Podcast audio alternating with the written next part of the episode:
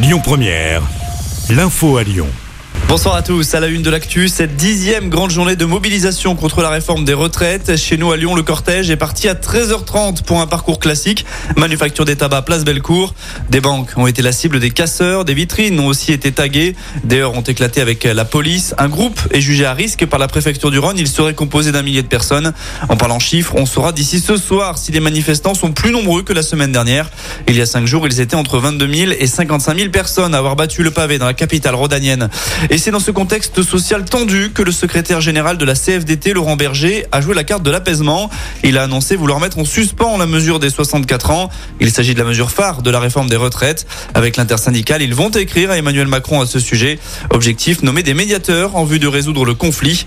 Une idée rejetée dans la foulée par le porte-parole du gouvernement, Olivier Véran. Je vous propose de l'écouter. On n'a pas forcément besoin de médiation pour se parler. On peut se parler directement. Le président de la République l'a dit, il est prêt à recevoir l'intersyndicale dès lors, parce que nous respectons nos institutions, que le Conseil constitutionnel se sera prononcé sur la conformité de notre texte de loi. Ensuite, la Première ministre se tient à disposition des syndicats pour les recevoir euh, très directement pour pouvoir parler. Il est important de le faire parce que déjà, à côté de la réforme des retraites, il y a beaucoup d'éléments qui ont trait au, au travail, qui intéressent les Français les fins de carrière, les petits salaires en dessous du SMIC, par exemple, mais aussi parce que qui dit loi dit décret d'application de la loi et qu'il y a beaucoup de choses qu'on peut discuter dans la mise en place de plusieurs éléments euh, de ce projet de loi de retraite. Les fins de non-recevoir, ça suffit, a notamment réagi Laurent Berger.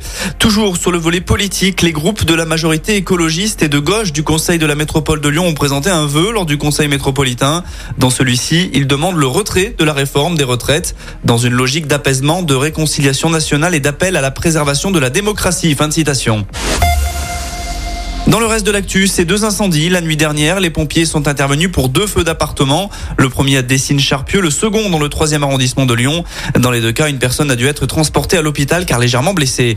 Au rayon des faits divers, toujours ce grave accident de la route hier soir à Saint-Bonnet-les-Murs dans l'Est lyonnais. Un seul véhicule est impliqué avec cinq personnes à son bord.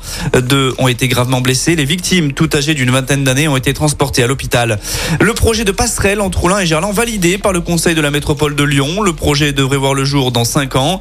Les travaux débuteront, eux, en 2026. L'ouvrage de 250 mètres de long doit relier la Solée à Gerland, coût du projet 21 millions d'euros. Et puis un petit mot de foot avant de se quitter. Les Bleus se sont fait peur, mais ils arrachent finalement la victoire à Dublin face à l'Irlande hier soir. Succès étriqué 1-0 grâce à un but de Benjamin Pavard à la 50e minute de jeu.